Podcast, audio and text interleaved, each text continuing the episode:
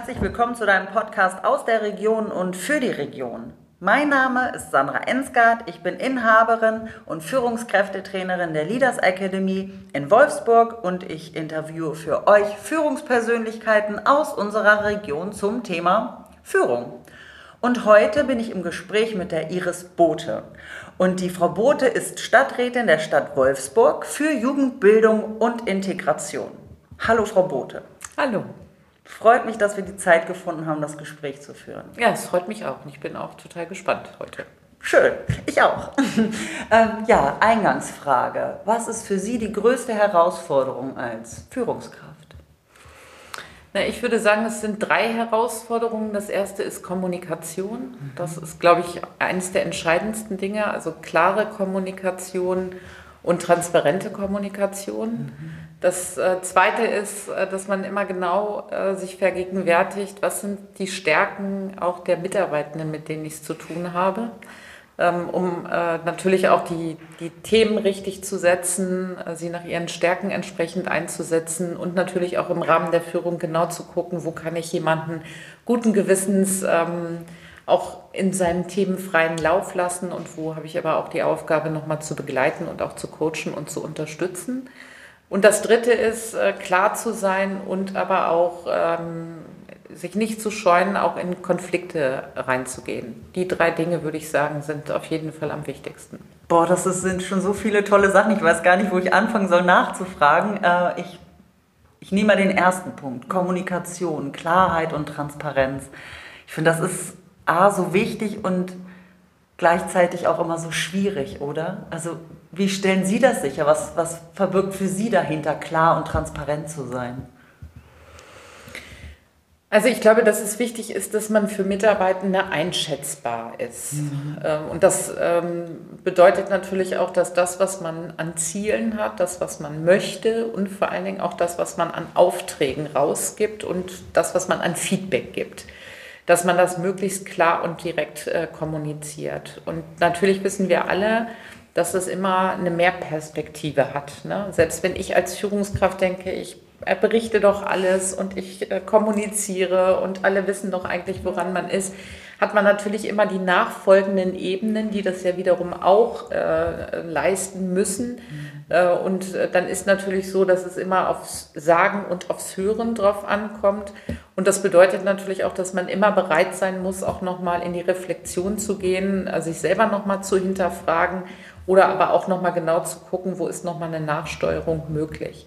Aber äh, Kommunikation hat sehr viel mit Wertschätzung zu tun, weil es mhm. auch was damit zu tun hat, ob die Leute sich gesehen fühlen, ob die sich sozusagen in ihren, ähm, also in dem, was sie leisten oder auch in dem, was sie leisten können, gesehen fühlen.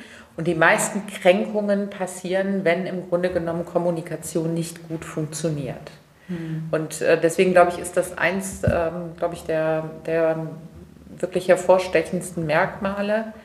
Und insbesondere hat man das natürlich jetzt auch nochmal gemerkt im Rahmen der Corona-Zeit, also wo ja Mitarbeitende, also man die ja live äh, monatelang nicht sieht, äh, auch da sich aufzustellen und eben eine gute Kommunikation einfach zu haben, ähm, das hat einfach wirklich was damit zu tun, dass jeder für sich auch das Gefühl hat, ich habe hier meinen Platz und ich habe auch meinen Raum äh, und Störungen sind möglich, ähm, aber ich, ich werde halt eben auch mitgenommen. Das ist manchmal deutlich wichtiger als das Thema an sich.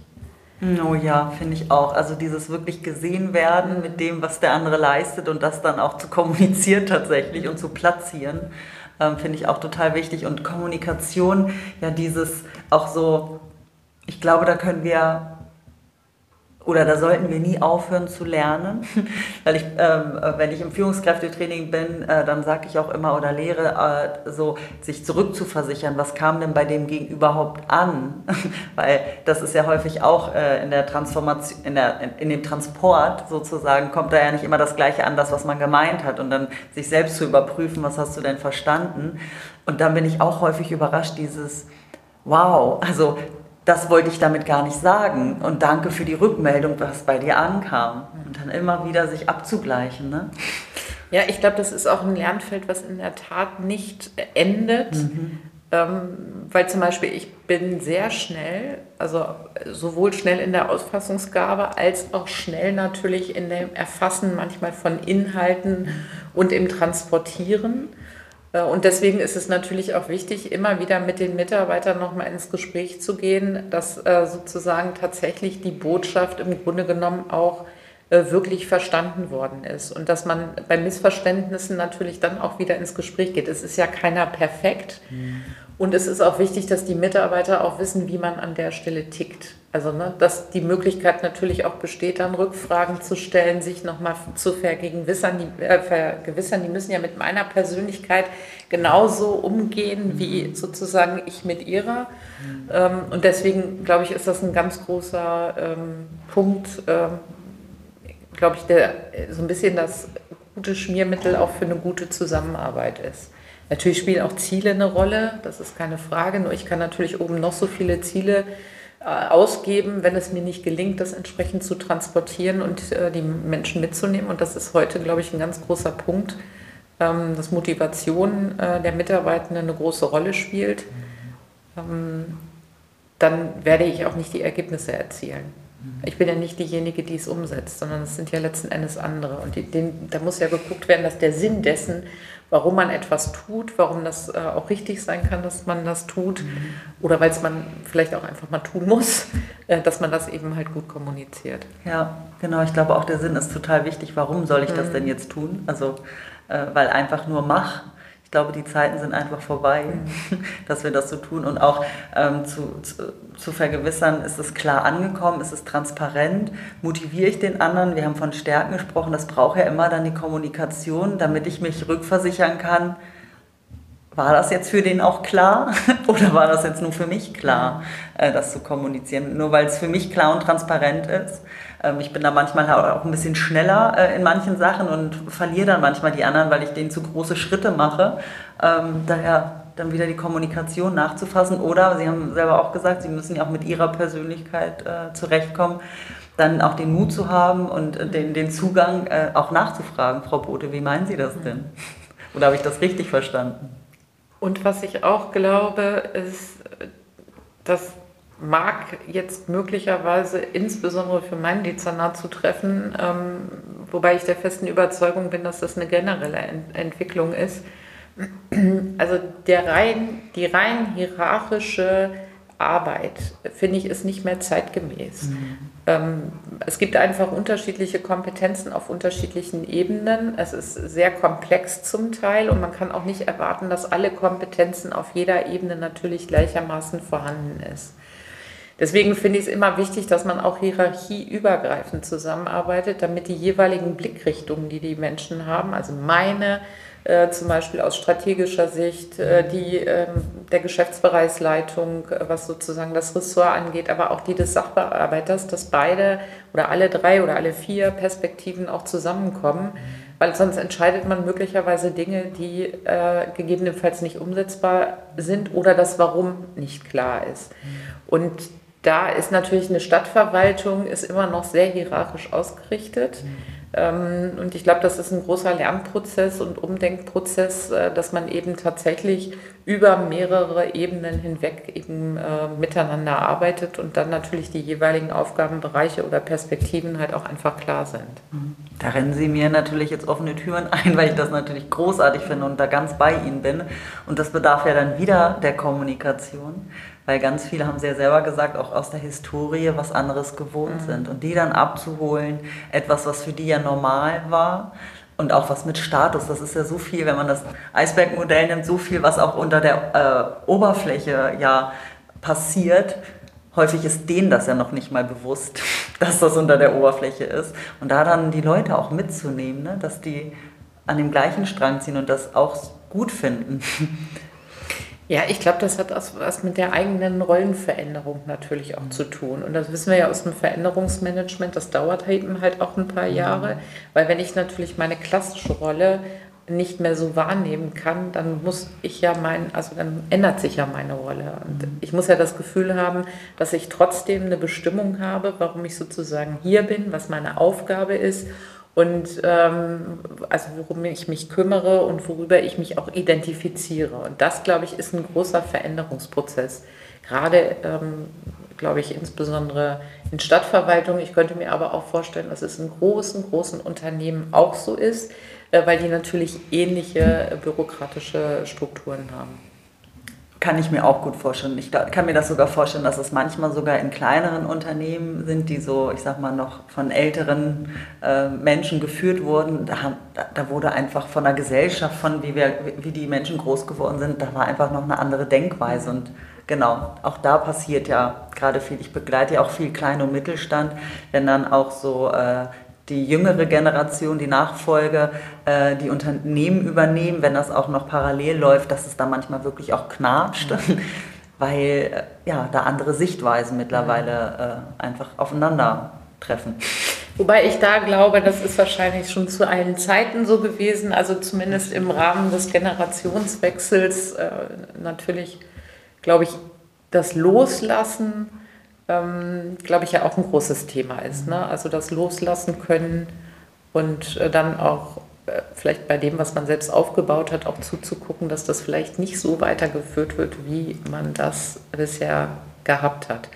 Und das ist sicherlich auch eine Erfahrung, äh, die man auch im Rahmen von Führungstätigkeiten macht. Also als ich meine erste ähm, Führungsstelle hatte als Abteilungsleiterin der Jugendförderung, als Stadtjugendpflegerin, das habe ich ja acht Jahre lang gemacht, und als ich dann gewechselt bin, da war ich wirklich der Überzeugung, ich habe diese ganze Abteilung so intensiv geprägt und alles so gut aufgebaut und sortiert und qualifiziert. Und das ist sozusagen was, was ich geschaffen habe für die Zukunft. Mhm.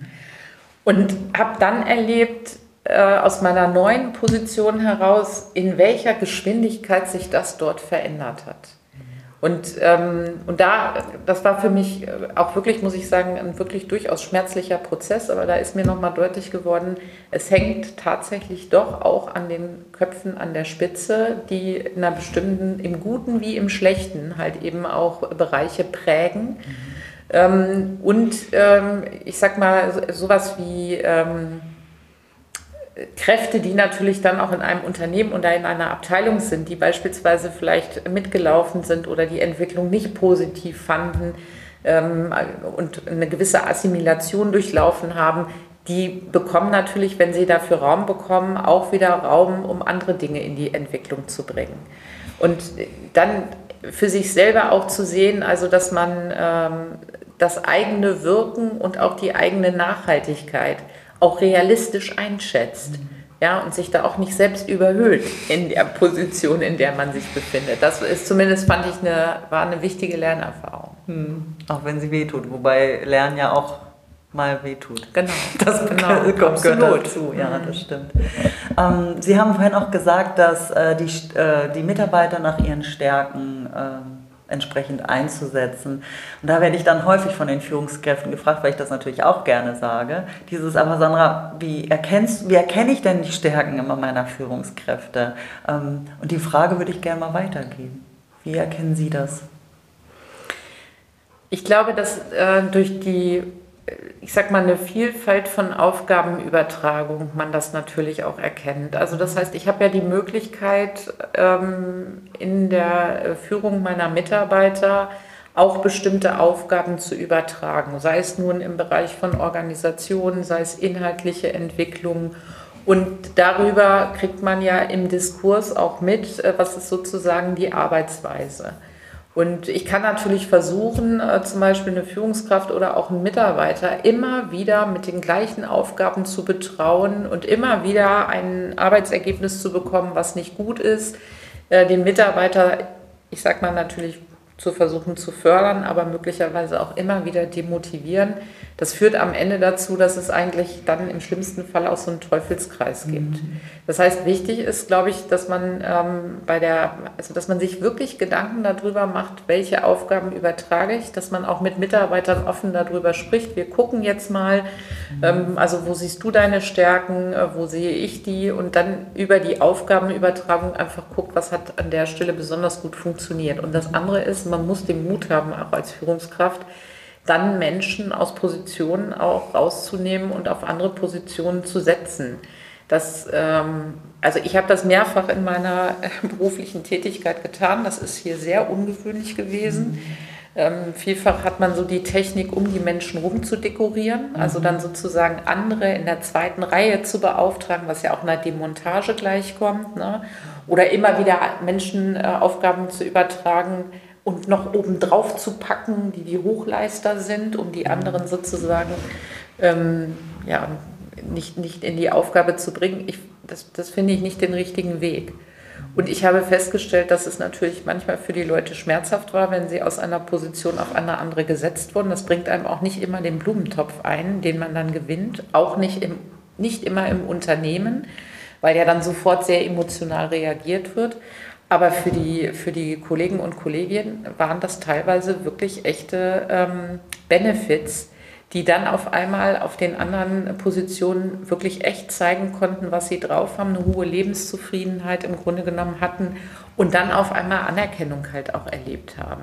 Und da wünsche ich mir manchmal wirklich mehr Mut und Offenheit auch von den Führungskräften und ein bisschen mehr Kreativität auch und ähm, wirklich das Gucken, wo, wo kann, können Lösungsmöglichkeiten an der Stelle sein. Da rennen Sie jetzt äh, die zweite Tür bei mir riesig auf, weil genau das sage ich auch immer wieder. Äh, zu schauen, wenn, die, wenn Sie tollen Mitarbeiter haben, nur weil der auf seiner Position vielleicht nicht die High Performance bringt, mutig zu sein, was anderes zu mhm. machen und dann halt wirklich auch kreativ zu sein. Äh, und manchmal braucht es einfach auch nur einen Austausch miteinander und vielleicht auch mal einen anderen Impuls von dem anders, der da vielleicht auch Erfahrung hat, um ja mal anders zu denken. Manchmal hängt man da ja so drin in seinem in seiner Arbeit und, und, und sieht die Möglichkeiten drumherum nicht. Also von daher bin ich da voll bei Ihnen. Äh, ich glaube, da gibt es dann nur Gewinner. Das glaube ich auch und ähm, ich wünsche mir natürlich auf die Dauer auch im Rahmen zum Beispiel von Tarifverhandlungen, ähm, ich sag mal zwischen den kommunalen Spitzen und den Tarifpartnern, auch nochmal ein bisschen stärker den Blick darauf, weil gerade im kommunalen Zusammenhang ist es ganz oft so, dass wir natürlich diese Bindung haben zwischen Tarif. Äh, ähm, Bezahlung, Stelle. Ähm, und das macht es manchmal nicht so einfach, diese Lösungen letzten Endes auch zu finden. Trotzdem lohnt es sich immer, nach Lösungen zu suchen, weil im Zweifel, was habe ich gewonnen, wenn jemand sozusagen erkrankt und dann äh, monatelang, äh, gegebenenfalls jahrelang nicht zur Verfügung steht. Für die, für die Person genau. an sich ganz schlimm, aber auch für alle Kollegen und mhm. für Sie als Führungskraft, weil da fehlt ja jemand, der auch mitarbeitet mhm. tatsächlich. Äh, genau, auf den man sich verlassen kann, der einfach einen guten Job macht. Ja, ja toll, also bin ich äh, komplett bei Ihnen. Ähm, genau, wir kommen jetzt auch schon mal zum Ende äh, äh, des Gespräches, aber ich möchte diese drei Fragen an Sie auch stellen, die ich jedem meinem Gesprächspartner stelle, Frau Bode. Nämlich, was sind die drei Dinge, die Sie täglich brauchen? Also ich brauche auf jeden Fall morgens eine Stunde für mich, um in aller Ruhe den Tag beginnen zu lassen, wo keiner mit mir spricht und keiner etwas von mir möchte, mhm. sondern ich nur sozusagen die Stunde habe, um selbst im Tag anzukommen. Mhm. Das ist was, was ich auf jeden Fall brauche, um den Tag gut starten zu können. Mhm. Das, was ich auch brauche, dass ich mir immer noch mal jeden Tag versuche zu vergegenwärtigen, was ist heute besonders gut gelungen. Ach, wie schön. Mhm. Also, dass man nicht nur daran denkt, was äh, ist jetzt, ein, das ist auf einen zugestürmt und äh, was hat man möglicherweise auch äh, für, für Herausforderungen gehabt oder vielleicht auch mal für Ärger, sondern dass man immer am Ende des Tages noch mal überlegt, was von den Dingen, die heute alle passiert sind, was ist denn tatsächlich gut gelaufen. Mhm. Und das Dritte ist, dass ähm, ich auf jeden Fall den Austausch brauche äh, täglich äh, mit meinen Führungskräften in unterschiedlicher Art und Weise, weil ich glaube, das ist was, was uns jetzt gerade in dieser Zeit gut durch die äh, Woche trägt, dass man immer gut weiß, wo stehen letzten Endes die anderen mhm. und wo steht man selber und da den direkten Draht hat. Das mhm. ist auch was, was ich brauche. Und das ist vielleicht das vierte, ich brauche auf jeden Fall immer einen guten Kaffee. Also, Vor allem gut. Gut. Ja, bin ich bei Kaffee. Er muss gut sein. Genau. okay, danke. Ähm, und wie kriegt man sie denn auf die Palme? Da würden meine Mitarbeiter, glaube ich, jetzt lachen.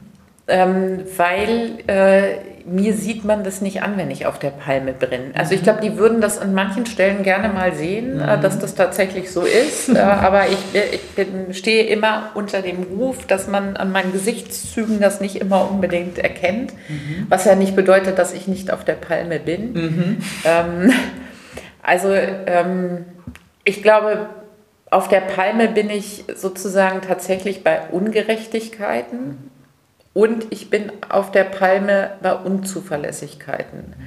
Ähm, das bedeutet überhaupt nicht, dass ich nicht Verständnis dafür habe, wenn etwas sozusagen nicht gelingt oder nicht ähm, geschafft wird. Aber ich habe es gerne, wenn man das sozusagen ankündigt und wenn es nicht ja. darauf ankommt, dass ich durch Zufall darauf stoße. Also natürlich kann immer was dazwischen kommen, dass man irgendwas nicht passt, aber dass man sozusagen nicht darauf wartet, dass dann äh, von mir das irgendwie entdeckt wird. Da habe ich einfach gerne den offenen Dialog. Ja. Und was mich wirklich auf die Palme bringt, ist Illoyalität. Also ich kann mit Kritik kann ich äh, gut leben.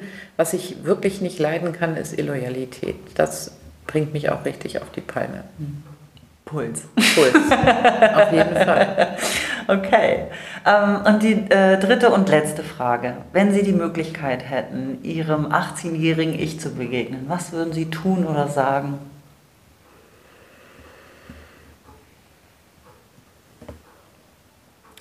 Also ich würde wirklich sagen, also sei mutig und probier alles aus äh, in deinem Leben. Also trau dir was zu und ähm, ich sag mal, gib deinem Bauchgefühl nach äh, und beschreite einfach die Wege, die du gerne beschreiten möchtest und ich sag mal, nimm nicht Grenzen als Grenzen hin, sondern hinterfrage das einfach, um deinen eigenen Weg zu gehen. Schön. Und jetzt muss ich sagen, jetzt ähm, habe ich doch noch eine Frage. Nämlich, wenn jemand in so eine Führungsposition neu reinkäme, was würden Sie ihm so als, als besten Tipp mitgeben?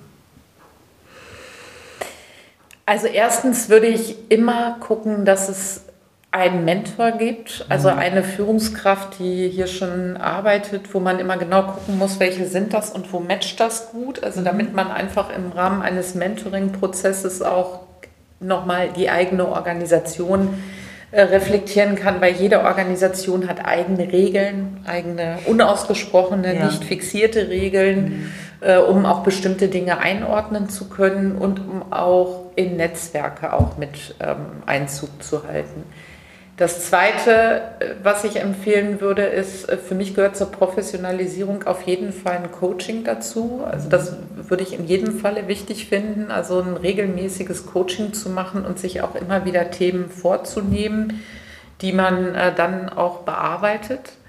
Ähm, das Dritte ist, ich finde es gut, wenn Unternehmen eigene Führungskräfte Qualifizierungsprogramme hat. Das sollte man auch machen, äh, mitmachen, äh, nicht nur um sich zu qualifizieren, sondern auch um das Netzwerkportfolio zu erweitern. Mhm. Aber ich würde immer empfehlen, auch Führungskräfteentwicklung außerhalb des Unternehmens zu machen, um nicht nur in dieser Blase zu sein, sondern tatsächlich auch Führungskräfte aus anderen Bereichen kennenzulernen. Das hilft manchmal auch ein bisschen, was die Erdung angeht und auch die Einordnung, wie groß die Probleme oder Herausforderungen nun im eigenen Bereich sind oder nicht. Und ich würde ähm, mir immer, ähm, würde immer sozusagen empfehlen und auch coachen, ähm, und damit komme ich zum Anfang unseres Gesprächs zurück, sich von Anfang an ein gutes Kommunikationsmodell äh, zu überlegen und das auch mit den eigenen Leuten immer wieder zu reflektieren. Also ich habe meine Kommunikationsrücksprachen und was auch immer für Modelle, glaube ich, in den letzten 20 Jahren meiner Führungstätigkeit zigmal verändert, mhm. immer wieder mit den Kollegen auch reflektiert. Jede Zeit und jeder braucht auch was anderes.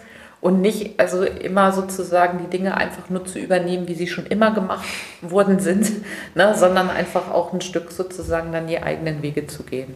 Oh, wie wunderbar, weil ich glaube auch, wir müssen einfach flexibel sein und bleiben. Mhm, genau. In all dem, so was wir tun. Absolut. Klasse. Ich könnte jetzt noch eine Stunde weiterreden, weil Sie haben jetzt gerade noch mal so viel gesagt, worauf ich eingehen könnte. Aber ich würde sagen, wir belassen es für heute und sage vielen lieben Dank, dass Sie sich die Zeit genommen haben. Ich bedanke mich auch ganz herzlich und ich glaube auch, wir hätten noch viele Themen, die wir ansprechen können. Und äh, wir können ja mal drüber nachdenken, ob wir nochmal eine zweite Folge auflegen. Aber auf jeden Fall hat es mich sehr gefreut und macht Spaß, sich da auch nochmal, ja, das sich ins Bewusstsein zu rufen. Mhm. Und ich hoffe, dass es auch für die Leute interessant ist, nochmal das nachzuhören. Über das Vielen zweite, Dank. Ja, danke Ihnen. Über das zweite Gespräch reden wir nochmal, gerne. Genau. Und ja, danke natürlich auch an die Zuhörer, ähm, dass ihr dabei wart und wir hoffen, dass wir ja Impulse setzen können und wenn ihr Fragen habt, immer gerne, ähm, genau, wir verlinken noch äh, Frau Bote mit, ähm, mit den sozialen Medien und Homepage in den Show Notes und ansonsten meine Kontakte kennt ihr. Und dann sage ich vielen Dank, auf bald, eure Sandra. Tschüss.